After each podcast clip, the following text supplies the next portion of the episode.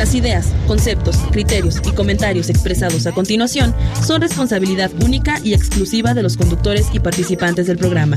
No representan el criterio o ideología de institución o tercera persona, de la Fundación Nikola Tesla AC o de esta radiodifusora XHAWD 107.1 MHz, Magnética FM.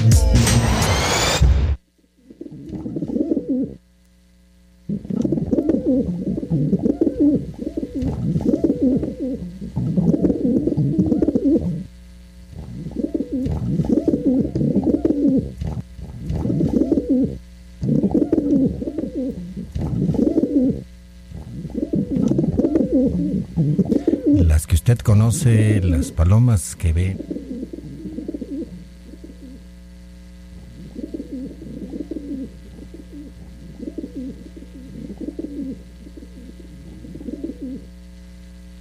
Palomitas que sirven de muchos, de muchas maneras a nuestra sociedad, pero más allá tiene que pensar que estos animalitos, pues eh, tienen una relación milenaria con los humanos.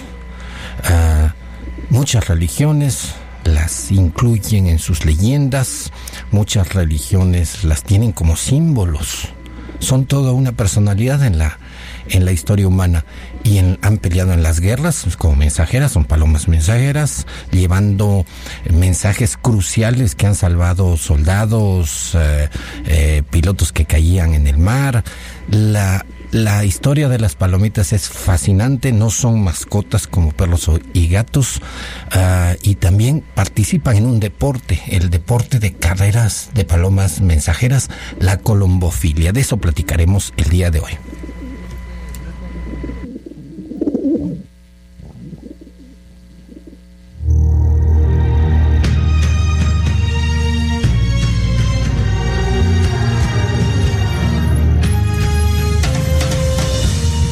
Magnética FM presenta su programa El espíritu de Darwin. Una nueva forma de ver la biología y la naturaleza. Un recorrido íntimo por el mundo natural, simplificando conceptos y descubrimientos. La vida, sus orígenes, bosques, océanos, plantas y animales, instintos y sentimientos.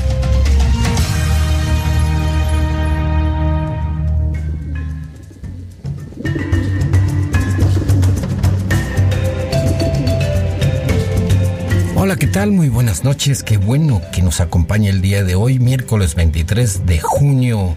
Está usted en el programa en el programa recargado, porque eh, eh, va a haber todas las sorpresas que le tenemos, el programa que lo acerca a la naturaleza, y vemos, vemos el mundo, la vida desde el punto de vista de la biología, de la ciencia. Ya sabe, estamos transmitiendo desde San Luis Potosí en el altiplano, el altiplano desértico, que en estos días pues está lluvioso. Raúl, ¿cómo ves las lluvias aquí? ¿Qué tal, Cristian? Buenas tardes. Querido público, pues ya estamos aquí otra vez en en este su programa El Espíritu de Darwin y pues las lluvias que tanta falta nos estaban haciendo ahora nos están llegando. Eh, relativamente aquí en San Luis pues nos está yendo bien, para Monterrey creo que no les está yendo tan bien, estuvo bastante fuerte y hay otros lugares en la República donde también les está lloviendo de manera eh, tormentosa. Eh, aquí esperamos lluvias tranquilas, ya sabe que cómo nos llueve aquí en San Luis, somos un desierto, acuérdese, entonces nos va a llover por etapas, por a, a plazos pequeños, con mucha agua en esos plazos pequeños, pero nada que no estemos acostumbrados, ¿verdad Cristian? Ya sabe usted que las lluvias se miden por milímetros. Así es. Eh, en pocas palabras, si usted tiene una cubeta y la deja ahí y, y eh, pues al día después de la lluvia mide y cuántos milímetros de, de agua está. En, desde el fondo hasta hasta arriba lo puede medir Sí. con Bueno, no, no, lo tiene que medir- meter, eh, lo que le juntó la cubeta lo tiene que meter en una gradilla especial para poderla medir. Y eso es precisamente la cantidad de agua que cayó y que normalmente pues es, es mucha. por cada milímetro Ajá. generalmente caen 5 centímetros, 4 centímetros. Por cada milímetro es un metro eh, cúbico, no, perdón, un litro por metro cuadrado. Así es. sí, multiplicando, multiplicándolo, por ejemplo, que cayeran 4 centímetros, eh, 40 milímetros, significarían 400 mil metros por manzana. la cantidad eh, de, de agua que hay que manejar y que desgraciadamente pues se escurre por el concreto, el asfalto, ahí baja llevándose todo y no se acumula como en la naturaleza, en la tierra vegetal, como esponjita. Desgraciadamente así es, Cristian. Y ya sabemos que mientras más eh, eh, espacio esté cubierto de cemento, menos va a absorberse esa agua y más estaremos condenados la ciudad de San Luis Potosí a tener sed. O sea, tenemos una ciudad ya nos pasó el, el, problema es el problema Cristian de que luego no vemos la historia cuando se empezó en el cerro de San Pedro pues en, fue una ciudad que no no prosperó al final de cuentas pues fue una ciudad próspera una ciudad rica y al final de cuentas se, se, se, cayó porque pues no había agua entonces se, la gente se trasladó aquí a lo que hoy conocemos como San Luis Potosí por la gran cantidad de agua que había estábamos rodeados por eh, los charcos de Santana, Tres Ríos. Hombre, esta, la teníamos muy padre. Dígame ahora, ¿en dónde están los ríos? ¿En dónde están los charcos de Santana? Ya no hay. Y luego además se viene este problema que tenemos en la Sierra de San Miguelito. Pues volvemos a lo mismo. Hay, habrán casas muy bonitas, eh, calles muy interesantes. ¿Y el agua? pues nos vamos a quedar sin agua, Cristian. Se, se lleva todo el agua, eh, escurre por el cemento, por el concreto, por el asfalto y se va con las aguas negras. Así es. Sí, triste, un agua tan no, pura. No, no la recuperamos. Tú un agua tan pura se va a, a, a, donde depositan las aguas negras. Fíjate que, eh, que, esto no sucede en todos los lugares. Tú, a ti te gusta mucho hablar de Mérida, en, eh, la ciudad de Yucatán, y allá tienen una cultura milenaria en cuanto al, al reciclaje de agua. Ya desde los mayas este, había esta cultura de poner eh, recipientes eh, muy grandes en, el, en los centros de las plazas para acumular agua. Pero además en la ciudad, sobre todo en Mérida, es muy común que antes de la lluvia eh, se, la gente suba a sus azoteas y las limpie muy bien, precisamente Ajá. para porque tienen eh, llueve y todo el agua se canaliza a unas acequias, a unas especies de, bueno, aquí le decimos aljibes, este, y se guarda el agua de lluvia y es muy preciada el agua de lluvia. Incluso por ahí, este, a mediados del siglo pasado, era común que pasara la gente eh, con carretones y grandes barricas vendiendo agua de lluvia.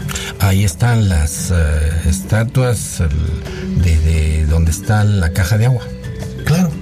Bueno, la caja de agua realmente era en lugares de, de apropiamiento que venían de, de, la Sierra de San Miguelito, de, de lo que hoy conocemos como eh, el. Ay, ¿Cómo se llama? La, presa, uh, la, la, caña de lobo. La caña de lobo. Precisamente porque se hablaba de la agua zarca, que era el, era el agua azul, el agua más limpia.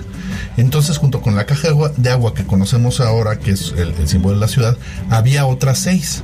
De hecho, sobre la misma calzada este, se pueden ver dos, bueno, creo que una ya no se puede ver, pero por lo menos un, una sí que es donde está eh, a un lado del santuario. Si ustedes se fueran enfrente del santuario, del su lado derecho, hay un edificio que se llama, bueno, que ahora es un jardín de niños, la, la pajarita creo que se llama, no, la paloma. Y ahí puede ver otra de las cajas de agua. Había, en ese lugar había cuatro, más otras dos eh, que estaban en el centro. Sí, San Luis era un lugar donde venían muchísimas a esos ojos de agua, esos cuerpos de agua, a esas lagunitas manantiales, eh, venían muchas especies migratorias. Así es. Teníamos uh, y de todo todas las especies migratorias. Teníamos tal calidad de agua que hay una empresa refresquera aquí en San Luis que todo el mundo conocemos que ha recibido varios premios, no uno, varios premios por la calidad de sus productos, pero siempre se ha dicho que es precisamente por la calidad del agua. Ah, mira. Pues sí, San Luis era muy interesante eso que dices de que el, del Cerro de San Pedro se pasaron a, pues se fundó, esa fue la razón de la fundación. Sí, sí, la, exactamente, pues la falta de agua, entonces eso nos va a pasar y, y, y no lo estamos viendo. Exactamente, pues qué, qué malo que se desperdice la lluvia. Hemos tenido como invitados a los candidatos a la presidencia municipal. Así es. Y siempre hemos comentado con ellos sobre la situación ecológica, la capa vegetal que ya desapareció de los cerros circundantes, que absorbía el agua y la soltaba poco a poco como una esponja toda esta dificultad, vaya trabajo que tienen por delante. Esperemos que el. Pues esperemos que se acuerden, Cristian. yo no lo dije. tú lo dijiste. esperemos que sí. No, yo creo que sí. Eh, eh pues hay mucho dinero también, eso de, acuérdate que es, tiene, los intereses a veces pesan más que cualquier otra cosa.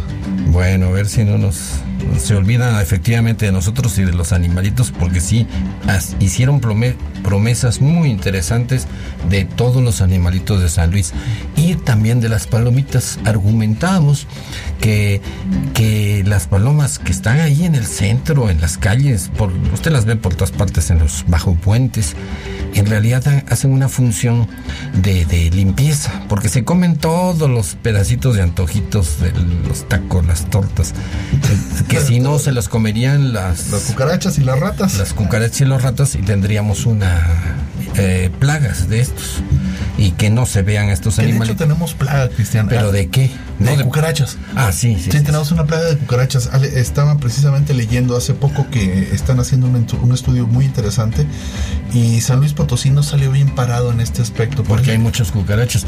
Que, que haya más anates, esos pájaros negros y cafés que usted ve por ahí que son medios chillones, se comen los insectos de su jardín y obviamente deben agarrar una que otra cucaracha. Una cucaracha, efectivamente. Esos, de, de eso platicamos, de la protección a, los animalitos. Pero las, le decíamos en la introducción, estas palomitas que usted conoce no solamente son leyenda, no solamente andan por ahí limpiando las calles, sino también son em, eh, personajes, actores, atletas de un deporte muy interesante que se llama la colombofilia. Pero eso no queda ahí. La colombofilia es una carrera de palomas que este animalito, la palomita, es muy apegado a su palomar, a su hembra, se, emparejan los dos por, por toda la vida y cuando se llevan a una lejos, regresa, pero se lo llevan eh, cientos de kilómetros y sin embargo regresa. Eh, de eso vamos a platicar eh, cuando regresemos del corte. ¿Por qué? ¿Cómo es posible que ubiquen su estas palomitas ubiquen el camino, se las llevan en la noche, pongamos a Chihuahua, a Zacatecas y todo el día siguiente regresan orientándose quién sabe cómo? De eso vamos a platicar y hay un, toda una tradición. Hay muchas personas que eh, les agarran amor a estos animales como cualquiera. Yo, yo vengo, pero no son de carrera, sino son de. Nomás ahí están. Yo les doy de comer a veces en la azotea. Y uno tiene algo mágico cuando uno las ve. De esas sensaciones, de ese deporte que se llama colombofilia, vamos a platicar cuando regresemos. Ya sabe, estamos en Magnética 107.1 desde San Luis Potosí, capital, en el altiplano. Volvemos en un minuto. No se nos vaya.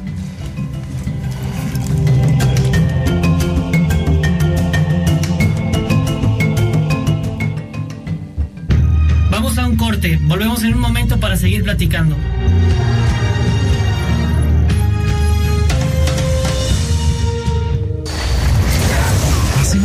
Para los ciudadanos hispanoparlantes del mundo.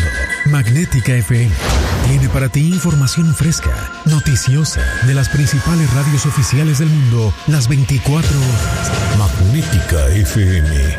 Somos una emisora eminentemente ciudadana, eminentemente productiva, juvenilmente clásica.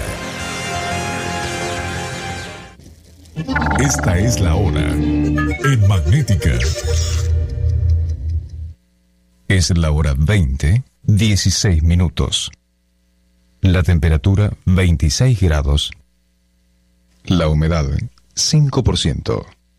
La creación de la unidad prehospitalaria con perspectiva de género de protección civil es un gran paso para que nuestra atención en emergencias no sea revictimizante. Grupo Atenea, ambulancia de mujeres para mujeres con perspectiva de género. Puerta Violeta, Uresti número 555, Colonia Centro. Emergencias 911. Gobierno Municipal de San Luis Potosí. La Voz de América, desde Washington, y Magnética FM informan. Cadenas de restaurantes de comida rápida como McDonald's y Kentucky Fried Chicken están reduciendo su menú de 5 dólares o menos en favor de comidas combinadas más caras de 10 a 30 dólares, una estrategia empleada para aumentar las ventas y las ganancias y compensar el aumento de los costos de los alimentos a medida que se reabre la economía estadounidense. Las comidas económicas, sándwiches, refrescos y combinaciones de papas fritas con un precio de 5 dólares o menos han sido durante mucho tiempo un elemento básico de las ofertas de comida rápida. Durante la pandemia, la comida rápida ganó participación de mercado frente a otros restaurantes que se vieron obligados a cerrar totalmente. Ahora que Estados Unidos está reabriendo, esas cadenas están vendiendo sándwiches y comidas nuevas y más caras a medida que disminuyen los subsidios del gobierno y reabren los restaurantes. La pandemia también obligó a las cadenas a suspender el desarrollo de nuevos artículos. A medida que caen los casos de COVID-19 en Estados Unidos, las cadenas están lanzando nuevamente nuevos sándwiches y promocionándolos para tratar de aumentar el tráfico. La empresa Wendy's dice que fue pionera en el menú económico en 1989 cuando dedicó parte de su menú a artículos de 99 centavos. Alejandro Escalona, Voz de América. La Voz de América, desde Washington, y Magnética FM, informaron. Ya estamos de regreso en su programa El espíritu de Darwin, la biología con una visión diferente del mundo.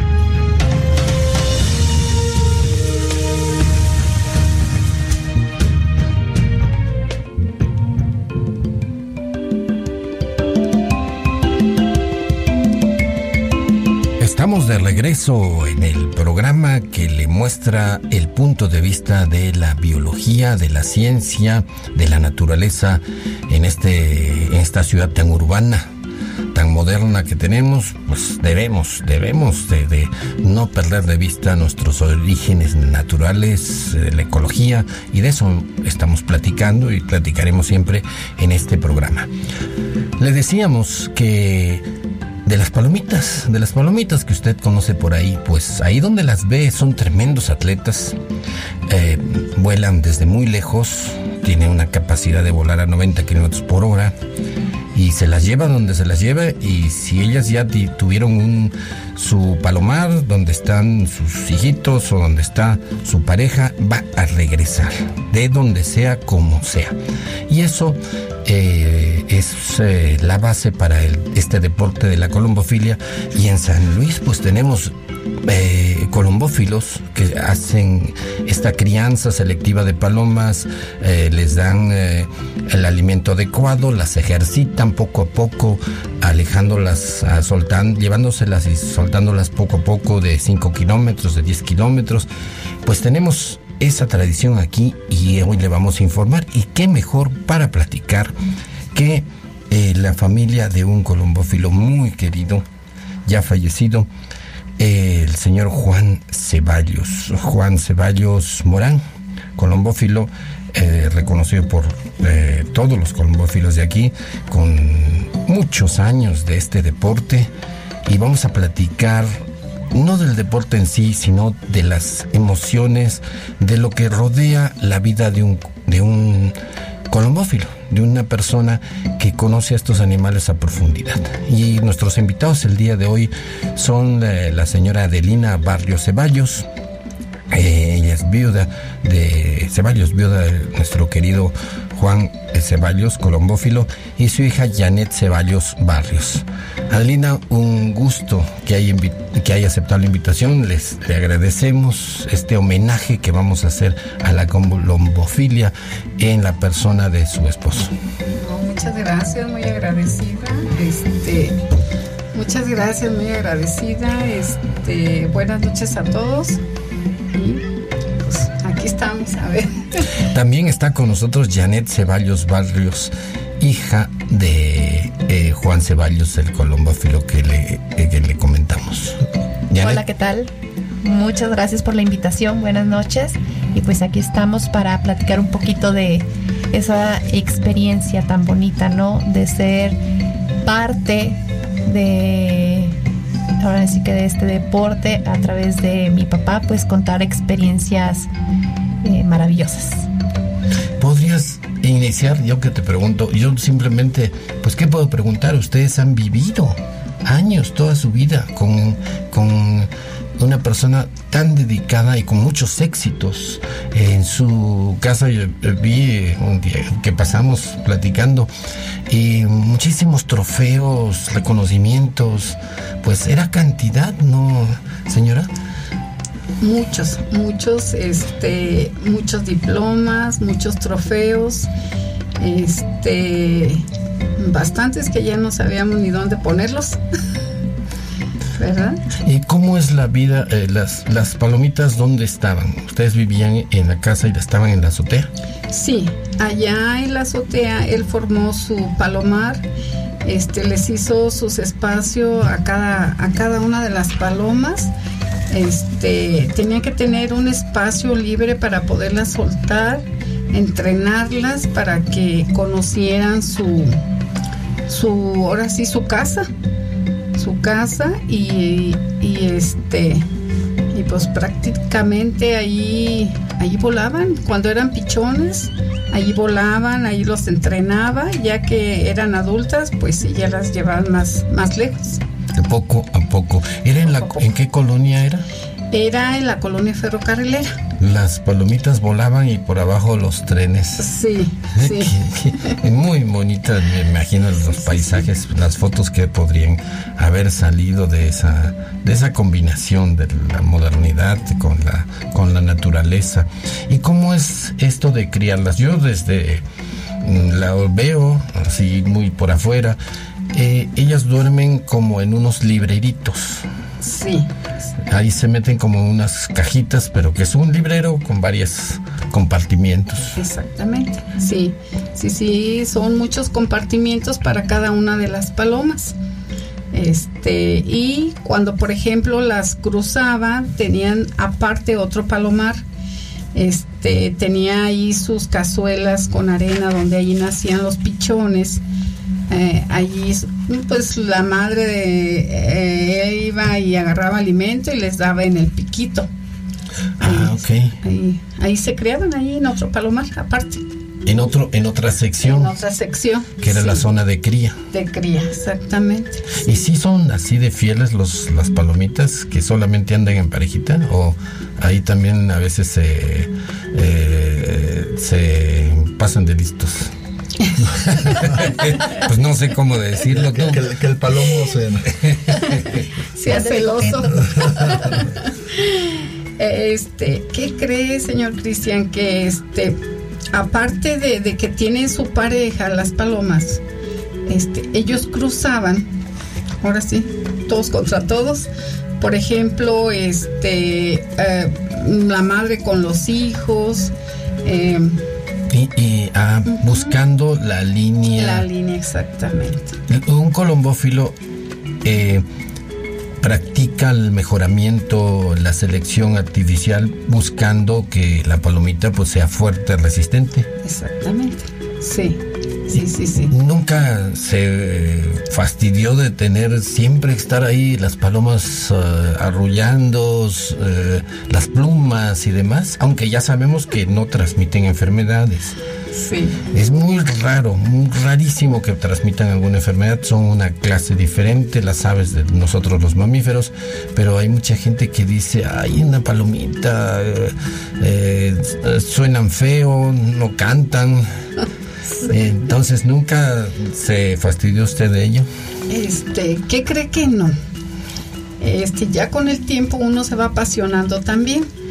Eh, no igual como él, pero sí se emociona, o sea, ve uno para cuan- cuando van llegando de competencia, se le hace uno increíble que las palomas lleguen después de muchos kilómetros, este, se emociona uno. Llega el momento que se emociona y, y sube al palomar igual, esperarlas porque la emoción, le gana la emoción. tantos peligros que pasan, ¿no? Re- repetimos, querido oyente, eh, uno cría un colombófilo, cría sus palomas, las alimenta bien, cría, las tiene en muy buen estado físico eh, y luego se las llevan eh, un día, una noche a una Zacateca, supongamos, y al tempranito eh, ocurre la suelta.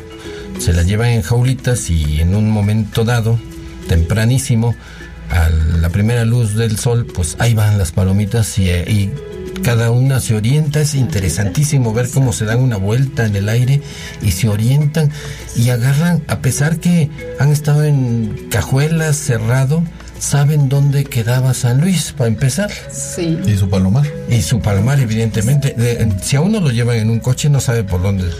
A Sí, menos en la que- ciudad. o sea, si, no, si no tenemos el GPS, no llegamos. o sea. Janet, ¿cómo tú de niña viste esto de la, de la colombofilia? ¿Qué te parecía tener ahí en el techo tantas palomitas? Eh, pues para mí era muy eh, interesante, muy, muy padre, ¿no? Porque yo desde, desde niña, desde que tengo este recuerdos y uso de razón, ah, mi papá pues tenía su, su palomar, ¿no? Y yo veía cómo él desde la mañana se levantaba tempranísimo a barrerles, a darles, este, a limpiarles, porque también era de diario, ¿no? Tenerles limpios sus palomar, su comida, eh, su agua, si tenía que darles vitaminas también. eh, y pues él las sacaba, ¿no? Diario. Yo nada más volteaba hacia arriba y veía las palomitas, ¿no? Volando, o sea, en círculo, dando sus vueltas.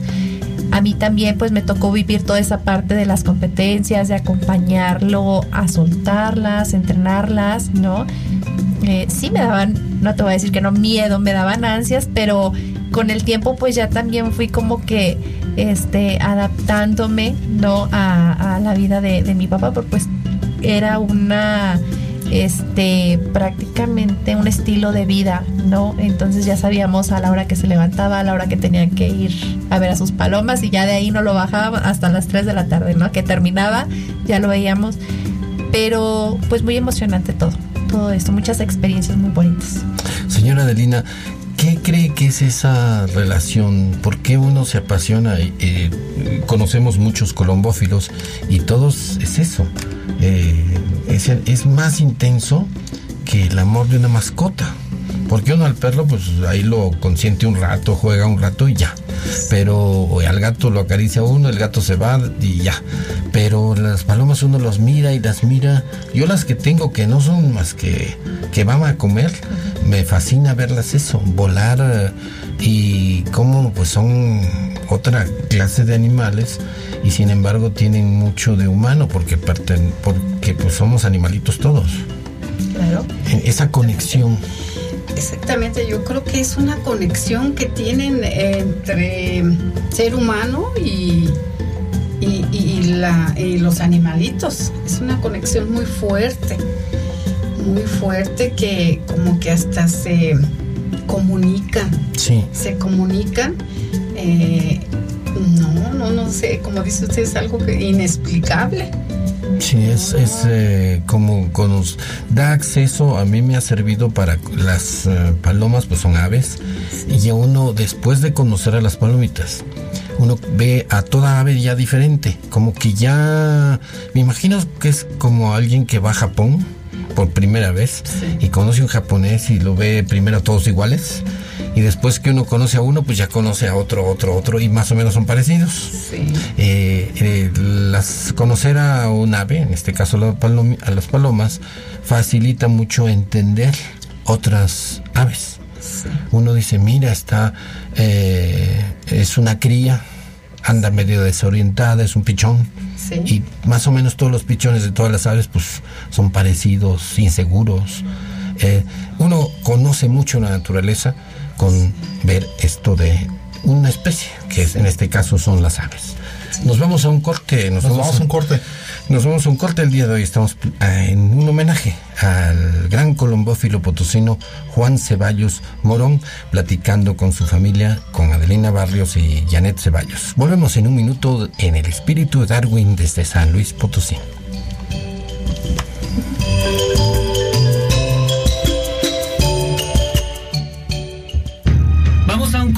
Volvemos en un momento para seguir platicando.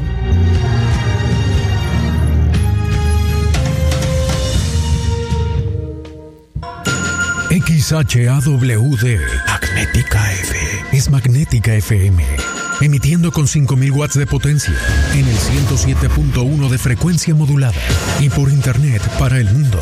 Desde Loma Blanca 198, Loma Dorada, código postal 78215, San Luis Potosí, México. Hacemos radio para los ciudadanos hispanoparlantes del mundo. Magnética FM tiene para ti información fresca, noticiosa, de las principales radios oficiales del mundo las 24 horas. Somos una emisora eminentemente ciudadana, eminentemente productiva. Con 16 años al aire. Magnética FM, juvenilmente clásica. Magnética FM.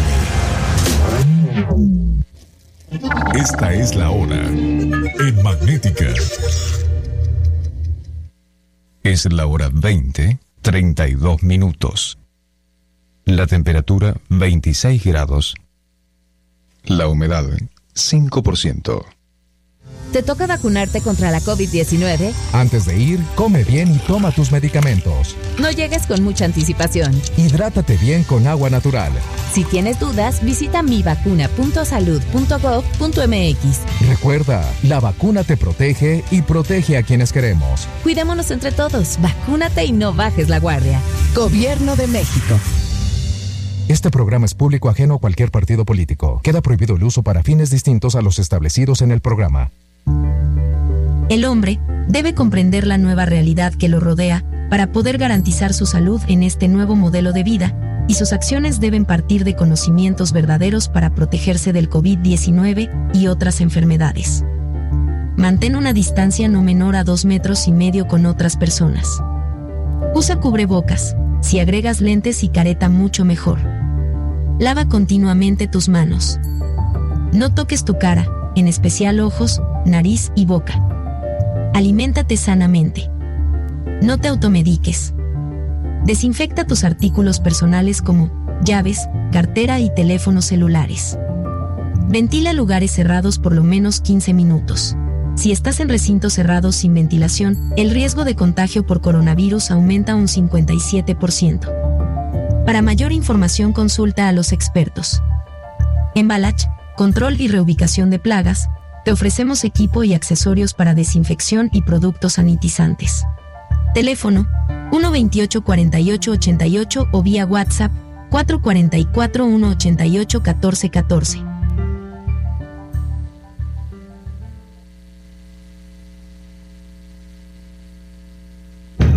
Ya estamos de regreso en su programa El espíritu de Darwin, la biología con una visión diferente del mundo.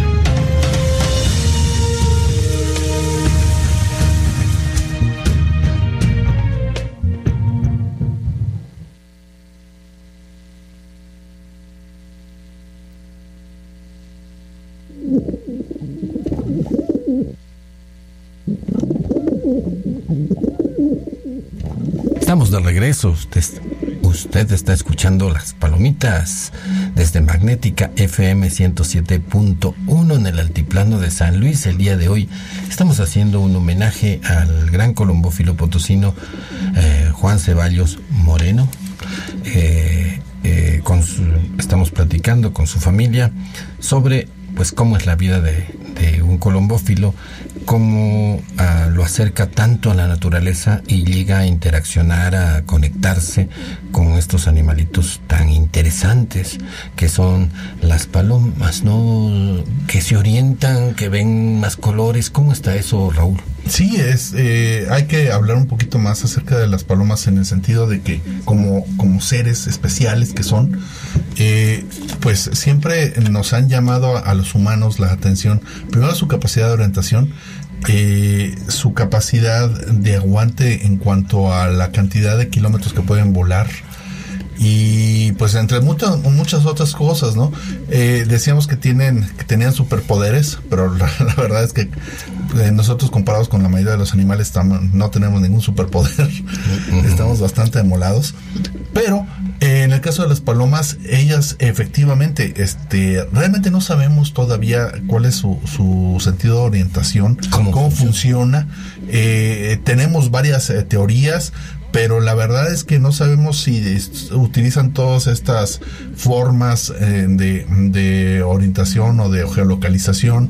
Eh, o utilizan una, no la sabemos todavía. Llevamos naves en todo, en todo el sistema solar, aterrizan los aparatos estos en Marte y no sabemos cómo se orientan las palomas. Efectivamente, lo que sí sabemos es que ven más colores que nosotros y ven la luz polarizada, cosa que también les ayuda muchísimo. ¿Cómo está eso de la luz polarizada? Sí, eh, de hecho nosotros podemos también ver eh, con, digamos, a través de la luz polarizada con lentes especiales. De hecho, los lentes para manejar son eh, lo que hacen es precisamente filtrar la luz y la hacen que la luz se, se vaya en un sentido paralela, ¿no? Exactamente, sea un poco más coherente y no rayos de luz incoherentes. Entonces, eso nos permite ver a través de, de pues, de muchas cosas, de, vidrios, de agua, etcétera. Y así es como ven las palomas. La, forma, la paloma de forma natural ve este, utilizando la luz polarizada.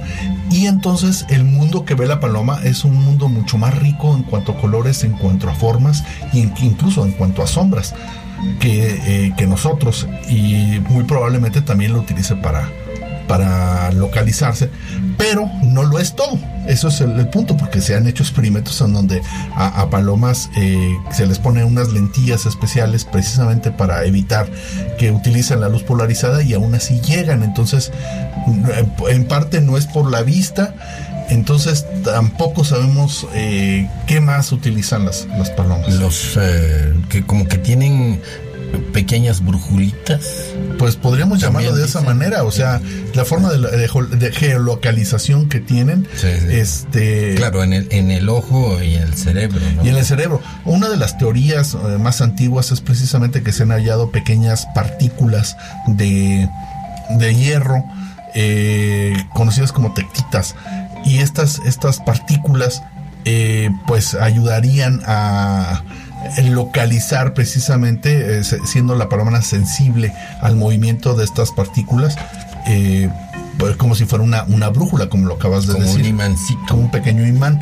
Pero es una de muchas, porque también se han hecho otras pruebas y no es nada más lo que utilizan. No es solamente eso. Sí, se les pone un imán grande en, en, eh, el cuerpo para desviarle sus brújulas. Sí. Y sin embargo llegan. Exactamente, entonces es como de magia, ¿no? sí, sí, es curioso, es, eh, es asombroso que la ciencia que prácticamente descubre todo eh, no tenga ninguna hipótesis firme sobre las palomas. Sobre las palomas que tenemos tanto tiempo conviviendo con ellas, tan así que le tenemos nombres muy especiales. Decíamos precisamente cuando el canto de las palomas le conocemos como arrullo de paloma. Y a una parvada de palomas no decimos parvada de palomas, decimos un amor de palomas. Ah, ok, como, bueno, sí bueno, ya desde Cervantes se le conocía como amor de palomas. Un grupo de palomas. Sí, es, es interesante y algo significa porque en muchos de estos mensajes y de que buenos días, sonríele a la vida, las palomas salen así como... Eh, eh, son parte de algo mágico. Sí, es, es, todo una, un formato este psicológico el que le tenemos a las palomas en donde representan algo bueno, algo puro. Sí, no así como los pobres cuervos que luego los ponen para todo, hacerlo todo lo malo, todo lo oscuro. No sé si tenga que ver con el color o no sé, pero luego, por, lo mismo, luego a veces a los pobres cuervos así les va. Por eso la colombofilia tan...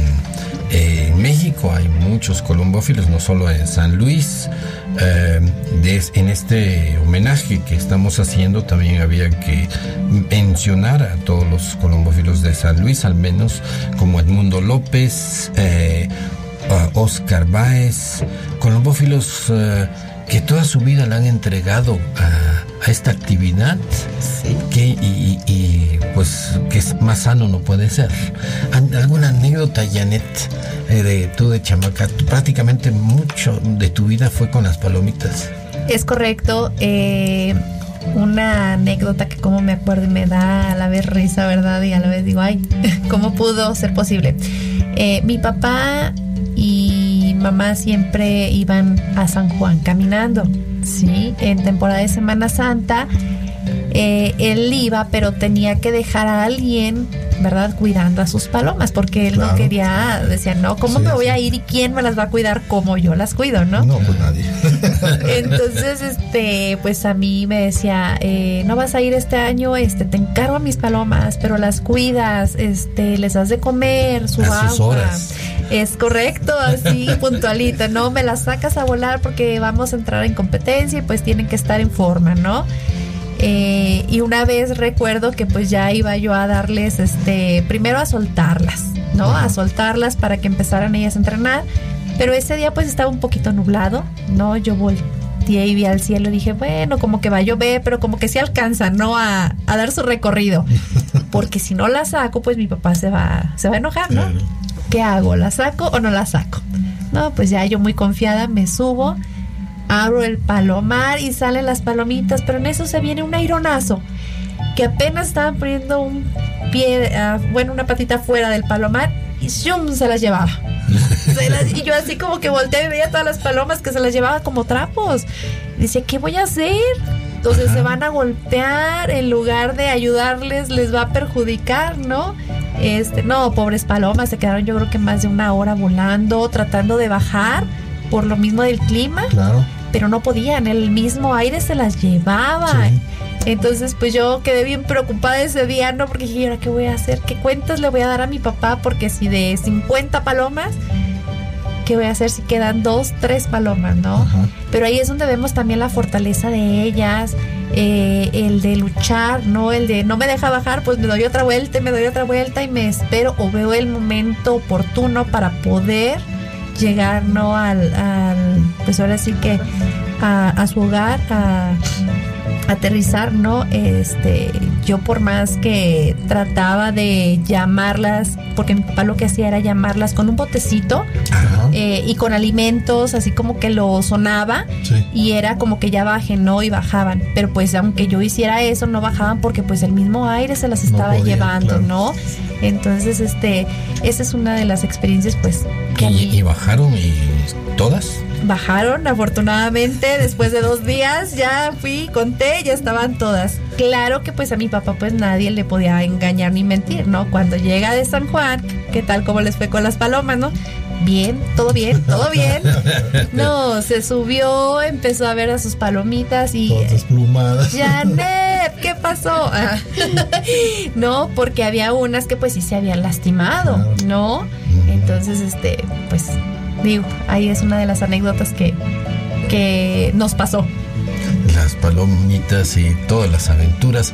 Eh, señora Adelina, ¿alguna anécdota de esas? ¿Nunca se enojó por algo que, que, que no estaba? El agua, el palomar abierto. ¿Nunca, nunca los atacó? ¿Nunca llegaron gatos o halcones? Sí, gatos.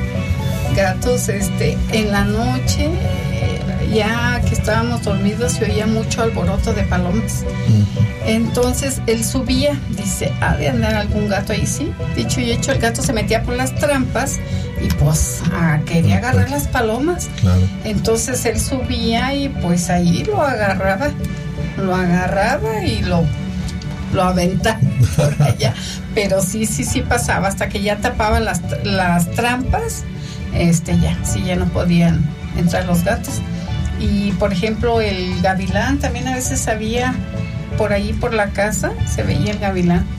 Pero no, nunca las atacó. Sí, esa es la razón por que van en grupo, ¿no? Sí. Para Sí. protegerse de los depredadores. Eh, normalmente Del así es. o del gavilán. Ah, Así es. Y pero también los gavilanes y los halcones saben, incluso se llegan a aprender las horas en que salen las palomas. precisamente porque, pues bueno, pues de eso viven, ¿no? Son depredadores, ¿no? Exacto. Son depredadores las, de las palomitas de San Luis Potosí.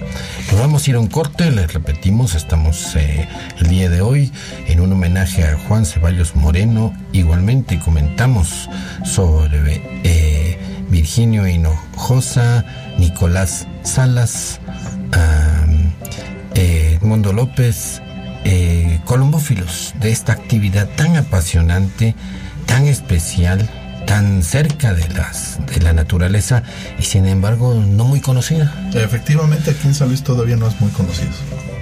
Pero pues hay, Para eso existe estamos. y es- para eso estamos. Eso es lo que hoy estamos divulgando por Magnetic Magnética FM 107.1. Volvemos en un momento desde San Luis Potosí.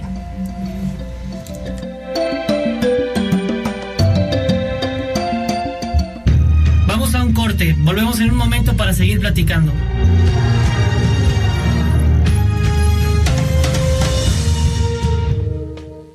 Magnética FM.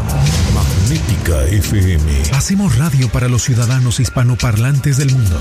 Magnética FM. Tiene para ti información fresca, noticiosa, de las principales radios oficiales del mundo, las 24 horas. Magnética FM. Somos una emisora eminentemente ciudadana, eminentemente productiva. Eminently citizen. Magnética FM. Juvenilmente clásica. Esta es la hora en Magnética. Es la hora 20, 47 minutos. La temperatura 26 grados. La humedad 5%.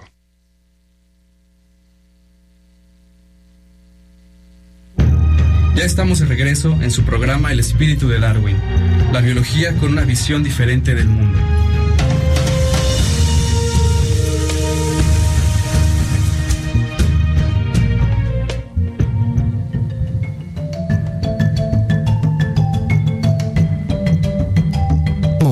En Magnética desde San Luis Potosí y tenemos eh, la sección noticias, noticias relacionadas a eh, la ecología, a los animalitos y a las plantitas. Les decimos así porque a veces eh, los términos se confunden, los decimos con cariño y nos basamos en la ciencia porque también se han demostrado que los animales tienen mucho más de lo que uno esperaba. No son objetos, por eso los tratamos con el afecto en diminutivo. ¿Qué pasó en el socavón, Raúl? En el socavón de Puebla salió en las noticias, salieron muchos memes que en ese fenómeno, para explicarlo, es que pues hay un río subterráneo, erosionó y se venció el techo. Sí, efectivamente. Entonces, este, ya era una, una zona, ya era una especie de cueva. Y le- se erosiona, se cae la cueva y entonces, pues eh, vemos lo que hoy llamamos un socavón. Como sótano, como el sótano de los sótanos que tenemos aquí en San Más o, Luis, menos, sí, más o menos, este. No de, no de roca caliza. Exactamente, no es de roca caliza, sino al final de cuentas era tierra. Este, y, pues bueno. El, pero el punto fue que cayeron dos perros. Dos perritos este, cayeron allí. Y esto no sería importante si no es por la, eh, el esfuerzo de la gente por. Primero, eh, decirles a las autoridades que querían que sacaran a los perros. Las autoridades en, en su primer, las primeras eh, declaraciones fue, pues bueno, pues ahí se cayeron dos perros, pues qué lástima, ¿no? Y, eh, pero fue después la comunidad quien se interesó y ya empezaron a, venir eh, bomberos, rescatistas, porque el punto de no, es que no estaba fácil, sobre todo porque se está desgajando de todos los lados, de todos los bordes, y, y, pues cualquier, cualquiera podía quedar atrapado junto con los perros. Al final de cuentas sacaron a los perros. eh, uno de ellos ya fue este eh, adoptado el otro creo que todavía está en, en adopción pero bueno el caso está en que pues todo, terminó en happy end todo muy padre cosa que no pasó por ejemplo con la señora de Tampico ¿Cuál señora de Tampico? que es la que estábamos diciendo. Bueno, es que aparecieron, eh, queridos radioescuchas, aquí en México, en, en- en la zona de Tampico, Tamaulipas, eh, unas imágenes muy crudas en donde se ve un cocodrilo llevando el, el cadáver de una persona, de una mujer. Eh, y entonces el punto está en que, bueno, se lo lleva por muchos kilómetros en un río. Y entonces hay muchas imágenes de- del cocodrilo feliz llevándose su, pues, su comidita, ¿verdad? El punto está en que al final de cuentas, pues bueno, eh, ya dieron con el cocodrilo, le quitaron a la- el cadáver de la mujer, este, ya está identificado. Pero él no la mató. Es que ese es el punto, o sea, el- la teoría eh, policíaca hasta el momento es que la eh, fue la sorprendió mientras lavaba ropa en un río. Sin embargo, las imágenes nos dicen algo muy diferente. Eh, eh, vemos un cadáver totalmente eh, duro, en rigor mortis, y que, pues, pues, digamos, para que llegue un cadáver a estar a ese, a ese punto, pues se necesita un tiempo, no, no es así de, de rápido. Entonces, si, si el cocodrilo la pescó y en ese momento y la anduvo paseando, pues de todas maneras no, no podría llegar a esa rigidez. Entonces, eh, pues autoridades pónganse truchas, es- ah, no nada más. Digamos que el cocodrilo fue la última parte de la historia. Hay algo más allí. Pónganse a ver los videos. Siempre a los animales se les agarra de chivos expiatorios. Efectivamente. Es muy fácil eh, echarles la culpa. a- por ejemplo, en San Luis, en esta época, el animal peligroso, el único peligroso es el mosco. Sí, por cierto. Eh, con estas lluvias eh, drene bien todo lo que está en la azotea, las botellas, los cacharritos, porque si no con estas lluvias pues eh, tiene el- un- el- los moscos van a tener de 7 a 10 días de agua que es suficiente para que hagan su ciclo de huevo, ninfa y, y, a- y adulto. Sí, y entonces tenemos los problemas como los tuvimos el año pasado, de que todo el mundo nos estábamos cuidando del COVID y que cree, pues la mayoría de los, de los problemas severos que estamos teniendo aquí en San Luis fue de, de dengue.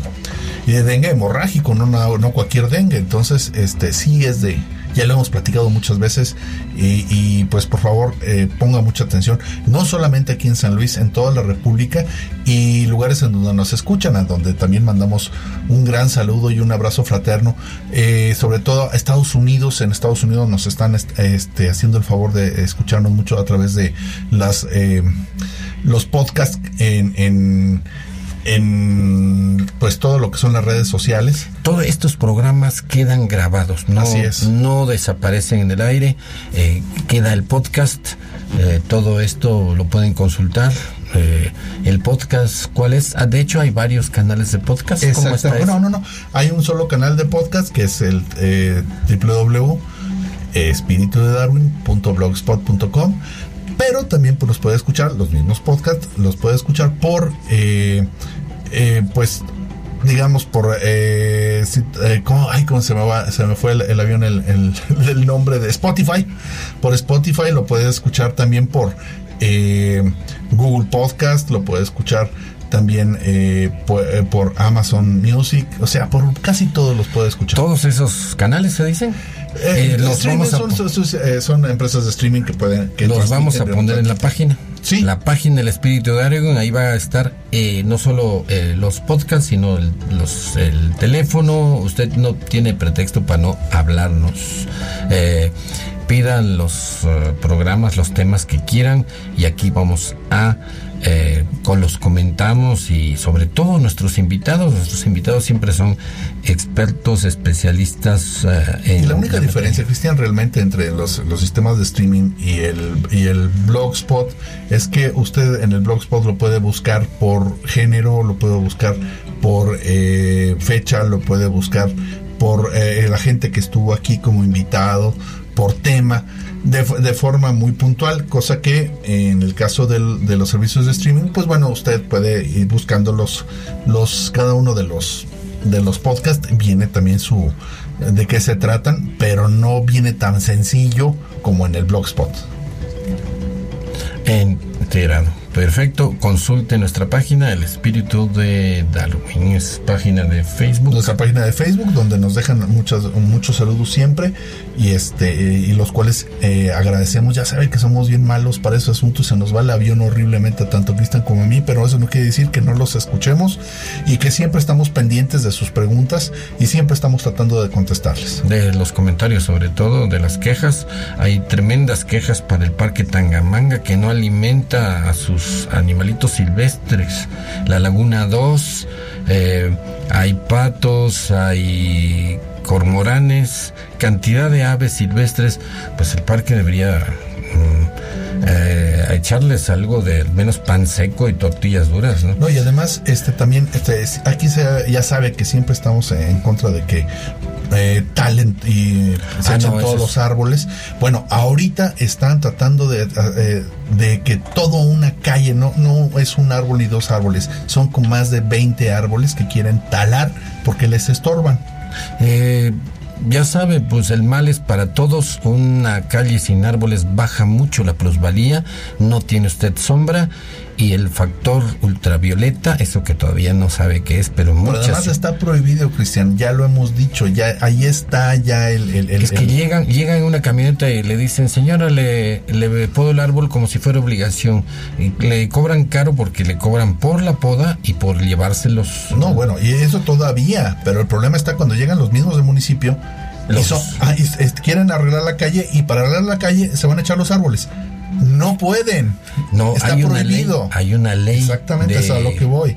Hay una ley, consúltela en la página del municipio.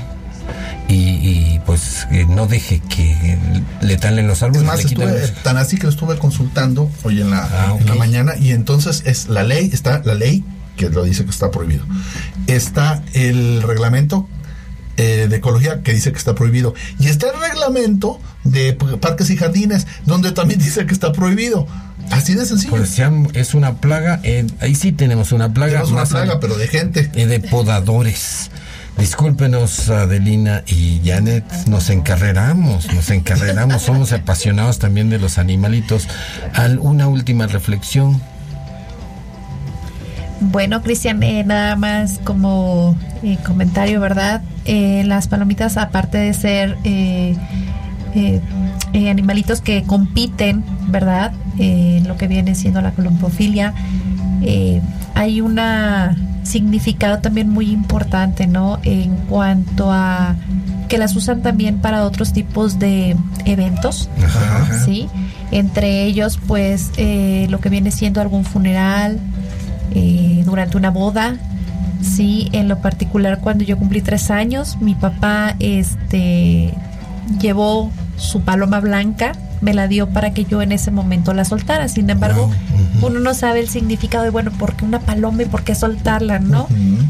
Eh, significa eh, paz, significa este eh, que se libera tu alma, sí, sobre todo también en un funeral, ¿no? Claro. Es el significado de que estás soltando el alma y el espíritu que se está yendo a un lugar maravilloso en donde deja atrás el mundo terrenal y es la manera de liberar el alma de la persona que en ese momento también está eh, fallecida, ¿no? Y pues esta última eh, reflexión es muy bonita porque pues te lleva más allá, ¿no? De lo que una paloma puede hacer. Son muchísimas, este, bueno, significados o muchas eh, cosas que una palomita puede tener, ¿no? El significado, la relación, la conexión de los humanos y las palomas es un gran misterio. Exactamente, y además muy antiguo. Muy, muy Antiquísimo, es, está en los libros sagrados de varias religiones. Efectivamente, ya, ya podemos verlo desde los sumerios, pues tenemos representaciones de palomas, lo que decimos, podemos eh, adivinar qué tan importantes eran como para poderlas eh, plasmar en sus muros. En las mezquitas musulmanes de, de, en Arabia, en Medina, en la Meca, el, el profeta Mahoma en sus cuadros tenía una palomita en el brazo, para- parada, y era su mascota. Y entonces en todas esas plazas lo respetan mucho y les dan de comer. Eh, son coherentes. porque nosotros también tenemos... las palomas y eh, los gatos. Pero aquí yo he llegado, oh, había una- un, un grupo religioso con unas ah, con unos folletos y había palomitas y yo les dije, ¿por qué para hacerlo más real no traen pan seco o algo y les dan a esas? Eh, ya sabe, yo también tengo algo de relación. Eh, una última reflexión, señora Adelina Barrios. Pues Usted que ha vivido prácticamente muchos años con las palomitas. Pues es una experiencia muy bonita que les ahora sí les recomiendo que que este mm, pues que haya más personas. Más personas colombófilas que conozcan el deporte, eh, porque sí, eh, es algo muy bonito. Muchas gracias por haber venido. Gracias ah, en este pequeñísimo homenaje al ah, al colombófilo potosino Juan Ceballos Moreno. Eh, en pues eh, y a todos los que practican este deporte del cual nosotros apenas asomamos las narices y nos damos cuenta de lo especial de los que lo hacen y lo especial de esta especie que son las palomas. Muchas gracias nuevamente por haber venido y o sea, cuando hablemos de palomas ustedes son los que más saben. Queda abierta la invitación, Janet. Muchas gracias. Muchas de gracias. veras, ¿ah? no, no, es de veras. Ahí, ahí deben tener muchas anécdotas y nomás ahí recuérdenlas y venimos a platicar aquí de palomitas. Muchas gracias por la invitación y muchas gracias a, a sus radioescuchas y que siempre lo sigan el programa. Eh, y, y Sí, cuiden a las palomitas, Cuiden a las palomitas también, a todos los animalitos. a todas las aves de San Luis. Janet, muchas gracias. Al contrario, muchas gracias, Cristian Raúl, por la invitación. Muchísimas gracias a ustedes Eh, que vinieron. Muchas gracias por abrir este espacio, ¿no? Y platicar un poco de, de lo que vivió mi papá, ¿no? Él, si ahorita estuviera en vida, estaría súper contentísimo. Yo sé que donde está él, lo está disfrutando y está súper contento, ¿no? Porque algo que él quería era eso, ¿no? El legado, que lo siguiera uno como hijos, ¿no? Este, que siguieran con esa tradición tan bonita. Tan especial, tan misteriosa. Es correcto. Muchas Pues gracias. bueno, buenas noches. Nos vamos, eh, lo invitamos eh, el próximo miércoles, ya sabe, a las 8 de la noche en su programa El Espíritu de Darwin, develando los misterios de los animalitos que al parecer cada día son más parecidos a nosotros. Así es, cada vez estamos. Y en la producción estuvo Analek con la música y con los efectos de las palomitas eh, Lucero Negrete. Hasta el próximo miércoles. Muy buenas noches. Buenas noches, hasta luego.